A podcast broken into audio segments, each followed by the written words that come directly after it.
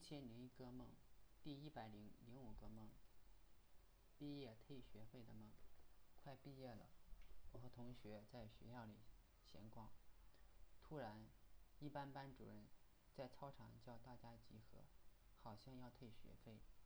很多同同学都跑去了，我距离比较远。等我到了，他的桌子前已经挤满了人。我想，这先来后到，反正都会退的。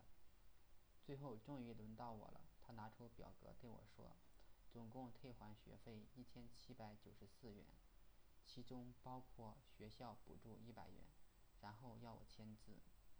我在表格上找到自己的名字，在第一列中间找到了，其他同学的名字都被划掉了，看不清楚。这时他又对我说：“需不需要先存学校？有利息。”我连忙推脱。说我不喜欢占小便宜，现在还是给我就好了。然后他说没有零钱，问王菲有没有零钱，王菲也没有。他说找人还钱。说完就跟几个同学去了食堂方向，最后很多同学都进了食堂旁边的厕所，很久都没有出来。我觉得十分怪异，因为厕所旁边很多黄色的便意溢出来。可能因为下雨吧，那种环境应该很难待下去。但是他们一直没有出来。我再回头看，一班班主任已经不在了。这时胡晓从门口进来，跟我打个招呼，以后去食堂买馒头吃。可能他饿了，而天色已经黑了。我越想越觉得怪异，就去找胡晓。我发现食堂里的两个人神情木然。好像没有灵魂一样，而且高中学费都没超过一千，怎么会退给一千七百九十四？我就拿着胡晓出来，对他说：“不要吃馒头了，给我。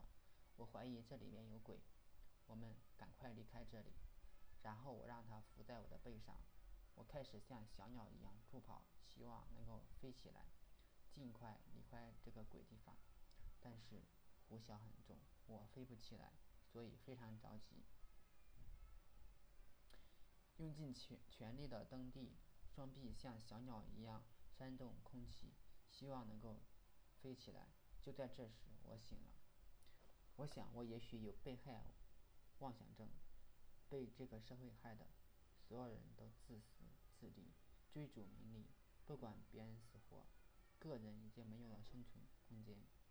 我时常听到的是：肇事逃逸、持刀杀人、骗局。股市泡沫，楼市泡沫，还有大佬谈谈九九六。个人感觉，在这个大时代里，微不足道。虽然奋力挣扎，不过是沧海一粟，萤火之光，对整个社会的影响甚小。所以我总是想逃，总是怀疑别人的好意，是发自腹腹诽，还是别有用心？